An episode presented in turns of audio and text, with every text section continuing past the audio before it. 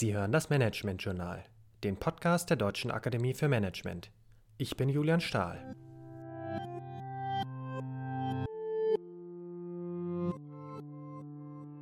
Noch vor ein paar Jahren schienen klassische Heldinnen und Helden nur noch wenig Platz in unserer Welt zu finden.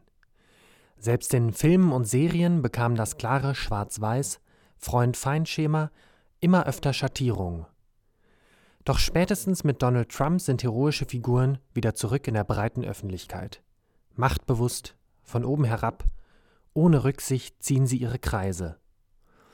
In einer Demokratie schien uns das in dieser Zuspitzung und Dramatik kaum vorstellbar.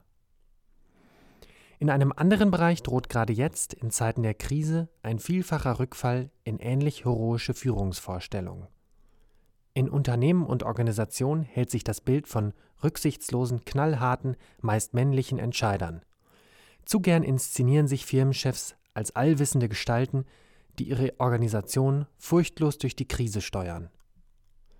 Und zugegeben, das Bild hat auch seine verlockenden Seiten.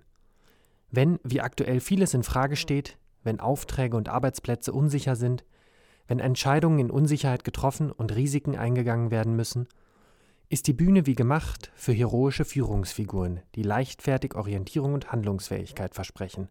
Aber die Vermutung liegt nahe, dass die Motivation der alternativlosen Entscheidung eher darin begründet liegt, bestehende Machtstrukturen weiter festzuzurren.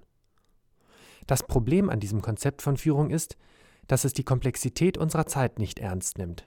Es geht davon aus, dass Organisationen wie Maschinen beherrschbar sind, dass einmal festgesetzte Ziele mit klarer Planung und klaren Hierarchien zu erreichen sind. Am Ende steht da nur Sieg oder Niederlage. Wie die bisherigen Folgen der Reihe dieses Podcasts ja bereits immer wieder gezeigt haben, sind Organisationen und ihre Umwelt viel zu komplex und unsicher, als dass eine solche Vorstellung der Realität besonders nahe käme. Die Folgen davon kann man auch aktuell beobachten. Wenn Führungskräfte Perfektionismus vorspielen und scheinbar auf alle offenen Fragen bereits Antworten kennen, deren Umsetzung sie streng kontrollieren, führt das nicht selten zu Frustration und Chaos bei allen anderen im Team. Denn eines ist doch inzwischen den meisten ohnehin klar. Viele Fragen sind gerade offen und die Unsicherheit wird bleiben. Daher ist es viel transparenter und motivierender, wenn Führungskräfte nicht auf ihren starken Positionen beharren und stattdessen ihre Unsicherheit zeigen und einen gemeinschaftlichen Prozess für Überlegungen und Entscheidungen anregen.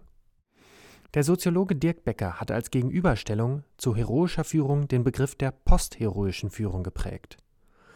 Postheroische Führung ist sich der Komplexität sowohl der Organisation als sozialem Gefüge als auch der Unsicherheit und Komplexität der sie umgebenden Umwelt bewusst. Postheroische Führung kennt dabei die eigenen Grenzen und Führung besteht dann darin, Prozesse zu moderieren und Entscheidungsstrukturen zu entwickeln, die die breite Kompetenz des Teams mit einbeziehen. Gleichzeitig beobachtet postheroische Führung die getroffenen Entscheidungen und stellt sie, wenn nötig, wieder zur Debatte, anstatt sie rücksichtslos durchzuboxen. Das heißt allerdings nicht, dass postheroische Führung ohne Hierarchie auskäme.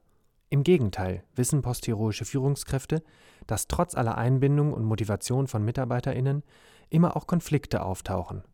Und spätestens dann können klare Entscheidungen auf Grundlage vorab festgelegter Strukturen helfen, Konflikte so zu lösen, dass sie nicht auf allzu persönlicher Ebene ausgehandelt werden müssen. Wie Dirk Becker so schön schreibt, postheroische Führungskräfte werden zu Widerspruchskünstlerinnen in Organisationen. Sie wissen um die vielfältigen Widersprüche und geben nicht vor, dass es sie nicht gebe.